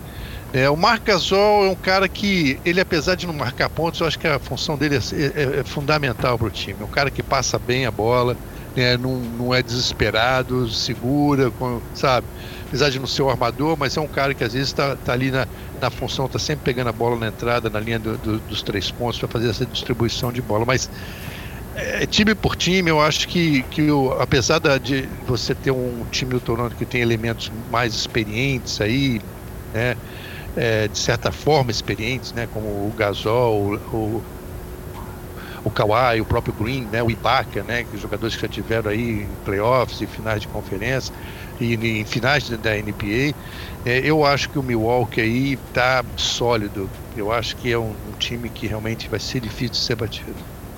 Bem, eu ouvi tudo que vocês falaram, concordo com quase todas as argumentações, mas agora é minha hora de polemizar. Aqui a gente tá fazendo, tem que discutir, tem que, tem que discordar, senão, então, não Exatamente, então assim, é, eu concordo, concordo com tudo, assim, realmente acho que o Milwaukee foi um time que surpreendeu demais. Para mim o Budenhauser é o técnico do ano. É, se a gente for pensar aí que antes da temporada passada, da temporada 17-18, o Kobe Bryant falou pro Yannis, né, que era pra ele brigar pelo prêmio de MVP. E se esse ano ele não for, não for MVP, é por muito pouco que ele vai perder pro Harden, caso ele perca. Eu acho que ele também tem grandes chances. Então, assim, realmente eu acho que o time do Milwaukee surpreendeu na temporada regular. Antes da temporada, ninguém apostaria que ele teria uma campanha tão boa quanto ele teve. E ele foi regular o ano inteiro, como você acabou de falar, Malavase. E nos playoffs a mesma coisa. Mas eu vou votar na experiência do Toronto. É, por tudo que o Toronto já passou, pelas derrotas que eles têm acumulado nos últimos anos, pelo fator Kawhi, que é um cara que veio para fazer a diferença e está fazendo a diferença, por mais que ele tenha tido esse volume de jogo muito exagerado na última partida, com 39 arremessos, que é um recorde da carreira dele em playoffs e da, da história do Toronto em playoffs, mas eu acho que assim, o que ele veio foi para poder dar esse passo a mais, esse, esse, trazer esse algo a mais. E aí também com a chegada do Gasol, você comentou, é um cara que às vezes não aparece tanto nas estatísticas, mas que ele preenche bastante ali cada item da linha e ele contribui demais. Então assim, eu acho que o Toronto, inclusive, é, não é por isso, mas antes da temporada começar, eu apostei no é, Toronto sabia, na lista do leste. Não, era por isso, era por isso. É, assim, eu apostei no time porque eu tinha dar, assim, não quer dar o braço é, essa aposta aí a gente sabe. É, é isso aí. Não, porque eu continuo não, confiando mas... exatamente nisso. Assim. Eu, eu é acho válido, que é válido, que eles passaram e a experiência que o time teve nas derrotas é, pode fazer a diferença contra o time do Milwaukee, que assim, querendo ou não, até essa temporada, nunca tinha passado da primeira rodada com o Antetokounmpo. Então assim, é, claro que esse ano é um ano diferente, um ano absurdo da franquia, mas eu acho que a experiência pode pesar sim a favor do time do Canadá. Então assim, eu vou, vou, vou discordar de vocês, vou apostar no Toronto em seis jogos, porque eu acho que, por mais que os Bucks tenham isso, o Toronto pode ter as armas para anular alguma das armas do, do, do, do time dos Bucks. Com a defesa forte, com uma defesa forte de perímetro que pode atrapalhar, as bolas de três, que são o desafogo do time do, dos Bucks, quando o Tetocumpo tem alguma dificuldade, concordo que ele tem sido imparável nesse ano, mas quando há algum problema, que ele tem que puxar para a bola de três, é, tem ali o Danny Green na marcação, tem os braços gigantes do Siakam, os braços gigantes do Ibaka, o próprio Kawhi, que é um monstro, o Lowry também é um grande defensor, então eu acho que as armas defensivas do Toronto, que atrapalharam tanto e dificultaram tanto a vida, por exemplo, do Vucevic na primeira rodada, que era o grande nome do, do, do Magic e do próprio time do Philadelphia, que sofreu tanto que sofreu, muito também, além da, experiência, da inexperiência do próprio time, mas do mérito da defesa dos Raptors, eu acho que a defesa do time do Canadá pode atrapalhar os Bucks a ponto de garantir a classificação dos Raptors. Então, meu voto é 4 a 2 para o Toronto nessa série. Não, é válido os, os, os seus comentários, né? Vamos lá, vamos ver o que, que vai dar. Vamos lá, depois a gente faz uma contagem aqui para ver quem, quem, levou essa. É. Não, eu acho que o fator experiência, é, é, sem dúvida, eu concordo contigo 100% nisso aí, mas é, é pro meu maior problema com o Toronto é vencer na irregularidade que eles estão jogando. Adotada. É, não, é, sei lá, estão muito irregulares e dependendo muito do Kawhi. Né? E você vê, o Kawhi, como eu falei no início, não, estava bem na partida. Você viu o aproveitamento dele né, no quarto período que explodiu. Quer dizer, você depender de um cara né, é, para isso é, é, é, bem complicado. Eu acho que tem uma melhor distribuição no, no Milwaukee. É, naturalmente o Yannis é o cara aí que puxa esse, esse carro também, mas tem outros elementos aí que estão sendo mais regulares, né? Não digo que são né? Se você for comparar a temporada regular, o Siakam foi sensacional, o Chris Middleton pelo lado do Milwaukee também foi sensacional, mas eu acho que a regularidade é a única coisa que eu acho é, que diferencia aí as, duas equipes. Mas vamos, vamos, vamos aguardar, vamos aguardar. Legal. Aí, Malavaz, eu queria aproveitar também para fazer duas perguntas para você sobre os times eliminados. Uhum. É, uma pergunta que é a mesma para Boston e para Filadélfia. E aí, esses times agora vão desmontar? Será que o Kyrie vai embora? Será que o Kyrie vai embora perto de você em Nova York? Será que Butler e Tobias Harris ficam no Filadélfia ou não? O que, que você acha dos dois eliminados do leste? Você acha que esses times continuam nessa mesma linha? Ou vamos ter algo diferente aí na próxima temporada, tanto em Filadélfia quanto em Boston? Ó, oh, eu acho que o Philadelphia tem a tendência aí de, de, de, de manter esse time, né? É, jogadores, o Tobias Harris, uh, é, já anunciaram que querem ficar no time, né? Uh, houve um rumor muito forte aí da saída do treinador, que ia ser demitido, mas olha, o cara fez um trabalho sensacional, entendeu? Você pegar, é uma coisa interessante até que eu na, na, na entrevista dele do depois do jogo, né? Ele falando, perguntado sobre o Embiid, do Embiid ter saído chorando. Ele deixou uma dica ali que vai servir como lição para o Embiid, para né, saber que isso é uma, uma coisa que, tem, que você tem que se preparar. Né? Você tem que estar pronto para uma, uma decisão como essa né, de chegar. Porque o Embiid teve esses problemas de saúde, vai saber o que, que rolou ali. É só esse parênteses aí que eu achei que ficou meio estranho, porque deve ter acontecido alguma coisa que a gente ainda não sabe. Né? E eventualmente isso aí vai, vai acabar vazando. Né? Então acho que eu, eu, não dá para botar a culpa no treinador. Né? O Brad Brown, para mim, fez um bom trabalho. É, o, o, o Jimmy Butler eu acho que fica. Agora, pelo lado do Boston, eu acho que vai ter um. vão, vão desmontar aquele time. Há um, eu, eu, particularmente, muito decepcionado com, com a atitude do, do Kyrie. É, e assim, eu, eu vou ao Boston regularmente e, e, no modo geral, dos torcedores, o pessoal que trabalha no ginásio, que a gente vê, ouve as conversas, os caras não estavam satisfeitos com o Kyrie. É, primeiro que ele causou uma instabilidade né, com as, as, declarações dele. Inclusive, eu tenho, eu tenho uma até gravada, que é uma entrevista que eu fiz, eu não, eu estava parte da coletiva, né, no, aquelas coletivas no corredor, ele dando entrevista, foi perguntado se ele ia sair do, do Boston, e ele falou, deixou, deixou uma dúvida no ar incrível, cara, entendeu? Uhum. Então ele não tinha aquele compromisso com o time. Não é, trazia segurança, né, pro trazia time. segurança, entendeu? E você é o líder ou você não é o líder? Não era o time dele? Ele não saiu do Cleveland para ter o time dele. Então acho que isso aí causou um problema sério é, de, de, instabilidade na, na, na equipe. É, é, o Brad Stevens, é, ele é um super técnico, mas eu tenho a minha, minha, minhas ressalvas sobre a liderança dele dentro do vestiário. É, inclusive eu estava numa coletiva, um jogo até foi contra o San Antonio Spurs, que o San Antonio deu uma sacolada no Boston, lá em Boston. O, é, assim, de desarmar mesmo. Então tem, depois da, da, da do jogo, né, o Lamarcus Aldridge naquele jogo fez 48 pontos, né, um troço assim absurdo. Então depois do jogo houve uma reunião do, entre os jogadores com o Brad Stevens no, no, né, no vestiário, ficaram lá um tempão, custaram a sair. Quando o Brad Stevens saiu, o pessoal perguntou o que é que houve, o que é que houve. E ele falou, não, é aquela reunião que a gente costuma ter, e tá, tá, tá, aquela conversa fiada, né? Que não é normal isso. Né? Essa, conversa, essa, essa reunião é feita no dia do treino, não no dia do jogo. Então, ele falando que houve né, uma, talvez uma falta de administrar melhor a, a, os jogadores, o uso dos jogadores, daquele descanso, né? E você via naquele jogo o Kyrie estava morto, cara, na quadra. É, e no, no, jogo seguinte ele não jogou. Enfim, é, é uma, uma um, são fatos que você começa a perceber. Né, e aí você chega, entra no vestiário, você sente a insatisfação dos caras. Né? Não é aquela coisa de um conversando com o outro. É, né? Então você percebe aquela energia. Então eu acho que o Boston, eu não ficaria surpreso uh, de deles, né, não, talvez eles até tentem renovar com o Curry, mas se o Curry ficar, eu acho que eles vão trocar um Tatum da vida.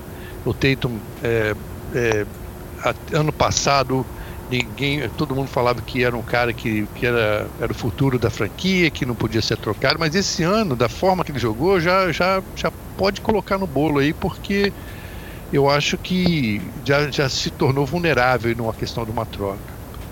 Né? Então, é eu, eu acredito que o, o, não tanto o Philadelphia, mas em Boston haja algumas trocas sim. Legal, ó, acabei de ver aqui, bomba do hoje, Brett Brown realmente vai ficar para a próxima temporada é. em Filadélfia. É, não, então, tá confirmado.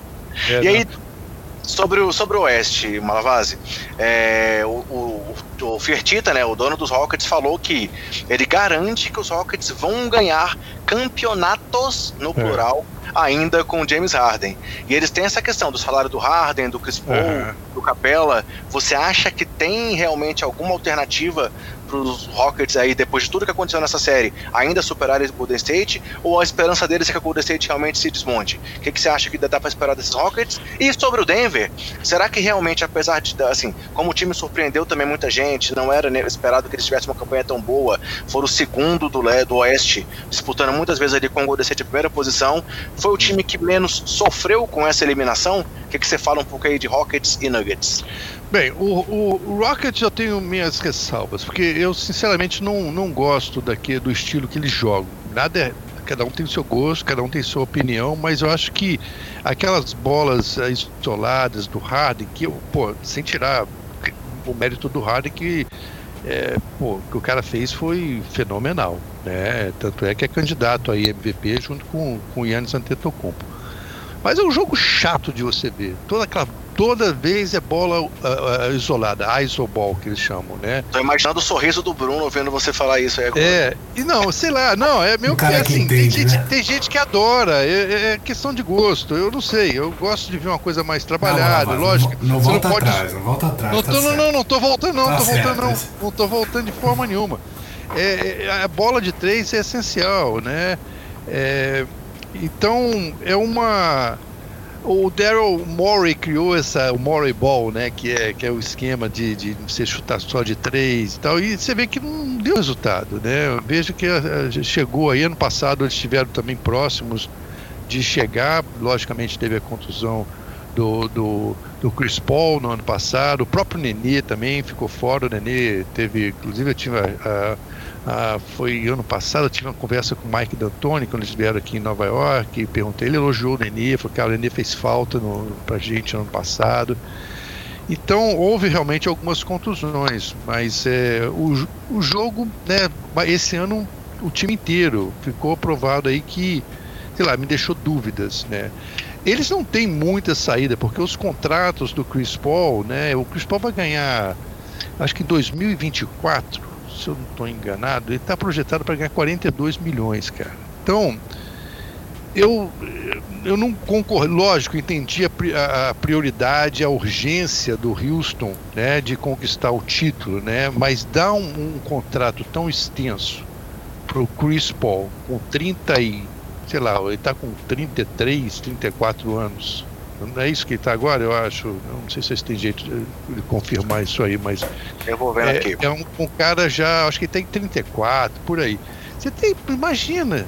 Então você vai usar um, um, um, um pedaço grande do seu salary cap para um jogador de 36, 37 anos de idade, né? Então, é, é, eu acho que isso não tem muitas saídas. Vão, vão, vão ter que ficar com o Chris Paul. Né? James Harden já é, já é produto mesmo. O Capela também assinou um contrato longo agora. Quer dizer, você vai ter esses elementos que a gente viu isso aí na quadra, né? Isso, o Chris Paul então, fez 34 agora dia 6 de maio, é 34 realmente. Se eu não me engano, eu posso, eu posso estar ganhando um ano ou dois, mas eu acho que o contrato dele está projetado até 2023, 24, por aí. Uhum. E eu, eu, me lembro que o último ano dele ganha 42 milhões, no ano anterior é 36, 35, 40 milhões, se eu não me engano. Mas quer dizer, eles estão amarrados a esses contratos. Não tem como. Quer dizer, é, o Houston deve ter algumas renovações, provavelmente o Nenê vai aposentar, vai, vai é, mas deve voltar com esse time aí praticamente para o ano que vem. Pelo menos uns cinco titulares aí, né? Chris Paul, o Eric Gordon, o Harden, o Topper. É, são bons jogadores. Eu não sei também por que eles poderiam trocar, né? O, o Capela.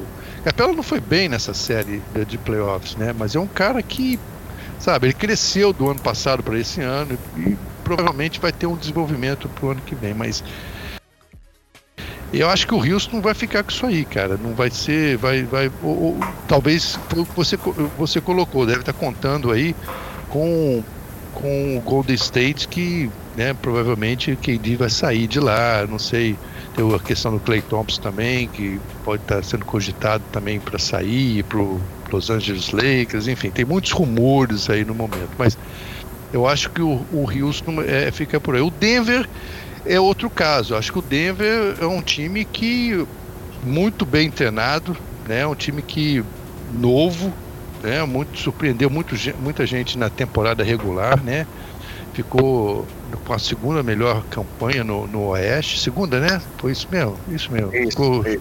a segunda melhor campanha.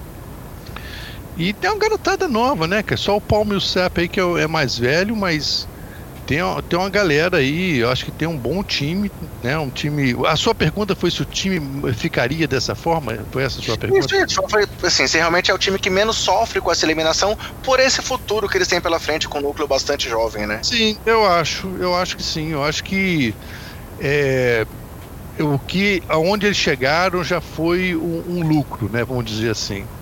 É, eu acho que foi uma experiência, né? Muitas vezes você via o o Mike Malone falando sobre isso, né, que, que, que a maturidade, o crescimento da maturidade do time, eu acho que foi um aprendizado. Eu acho que, acho que sim, é o time que talvez tenha menos sofrido aí no, no caso, né, nessa série no, no Oeste, na, né, com essa eliminação. No, no, no, Leste, só aproveitando, foi o Indiana Pacers, né, que esperava fazer uma série melhor contra, contra o Boston Celtics, né, mas não deu. Mas no, no Oeste é isso mesmo. Eu acho que o time do Denver é, é, tende só a crescer.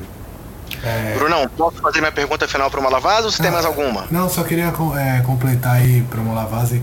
É, o Chris Paul tem 44 milhões com player option aí em 2021, 2022. Então ele tem 22, mais, tá, mais três tá. temporadas aí para frente. E ele tem hoje, atualmente, com 34 anos, o terceiro maior salário da NBA. Então eu acho que vai complicar um pouco para Houston mesmo daqui para frente, porque não tem como você se livrar disso. Mesmo o Chris Paul sendo um ótimo jogador, agora você vai ter que morrer abraçado com ele, não tem como. É, é, é por aí. Legal. Malavaz, então assim, a última pergunta para você aqui nesse nosso podcast é uma pergunta aí sobre mais uma satisfação pessoal. É... Se você pudesse escolher um jogador do passado ou do presente que você gostaria de entrevistar, quem seria e por quê?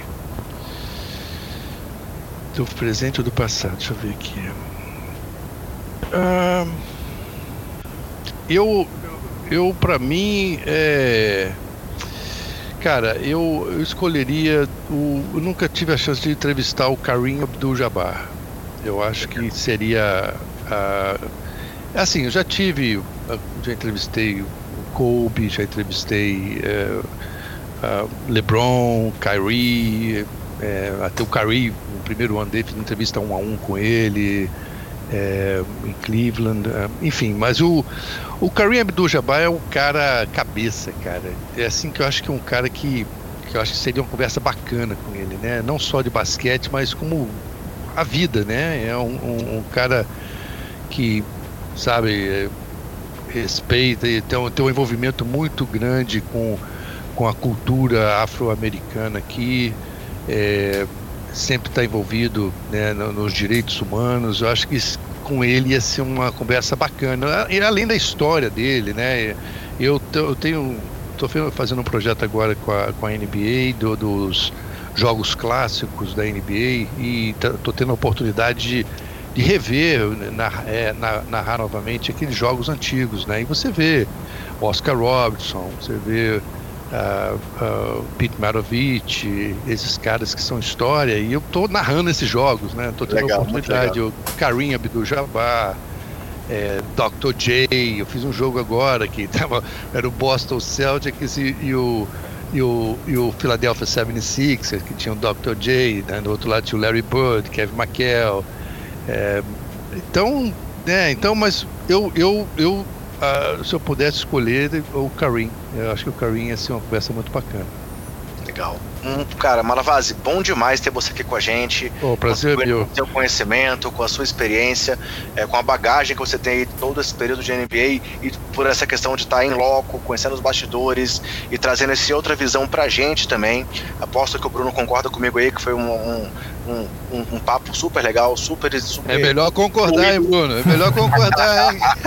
super fluido, que saiu, desenvolveu muito bem. Então, queria agradecer mais uma vez por você estar com a gente, por esse apoio ao nosso projeto.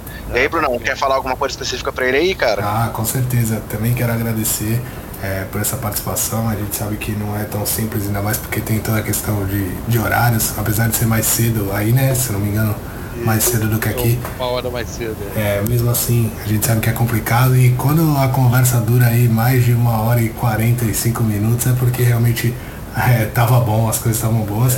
É, e, e, aí fica pro Malavase, ó, da última participação que a gente teve aqui, o cara me convidou para assistir um jogo na, na ESPN. E agora tem uma lavase aí no, em Nova York, né? Quem sabe o basqueteiro não vai acompanhar o jogo lá no. É, pô, vai ser um prazer te receber aqui. Oh, vai ser um prazer. Né? Aqui em Nova York tem muita, principalmente no verão, cara. É, é o que eu tava falando do meu projeto, né? Da, do, do, do, canal do YouTube. Eu tô com umas ideias aqui, porque eu costumo ir no Harlem, eu, eu vou para essas quebradas todas aí que tem basquete de rua que você tem chance às vezes de ver jogadores da, da NBA que estão de férias na cidade, vão lá jogar.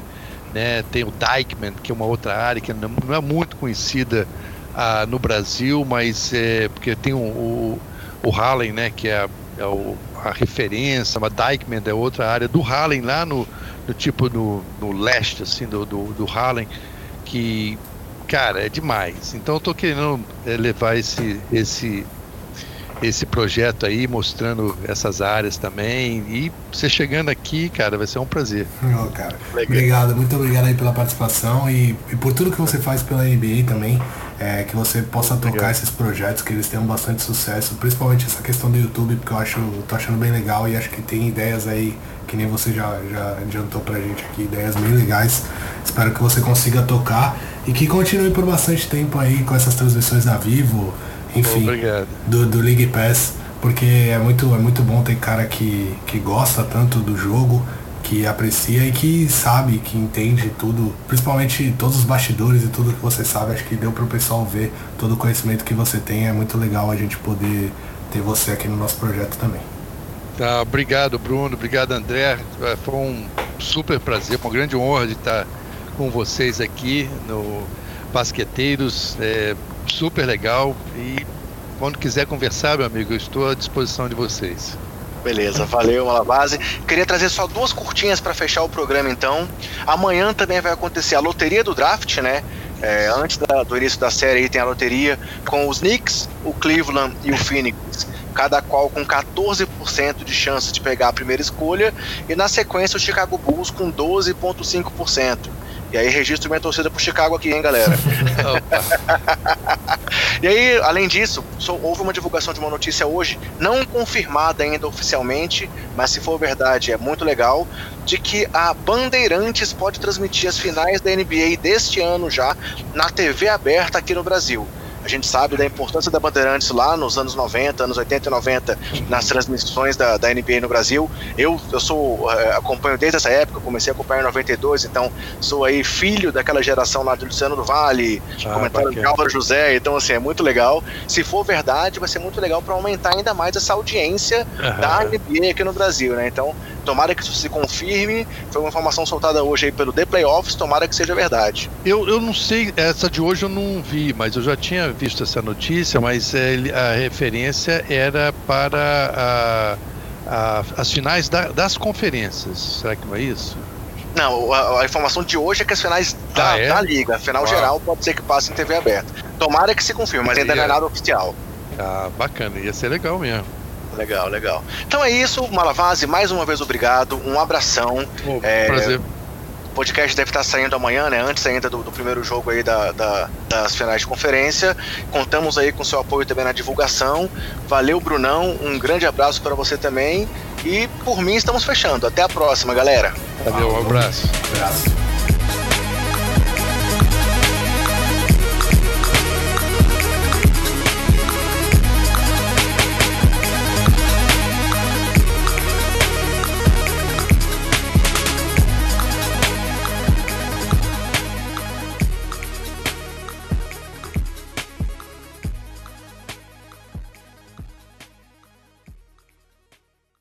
Podcast foi editado por Gustavo Angeléia.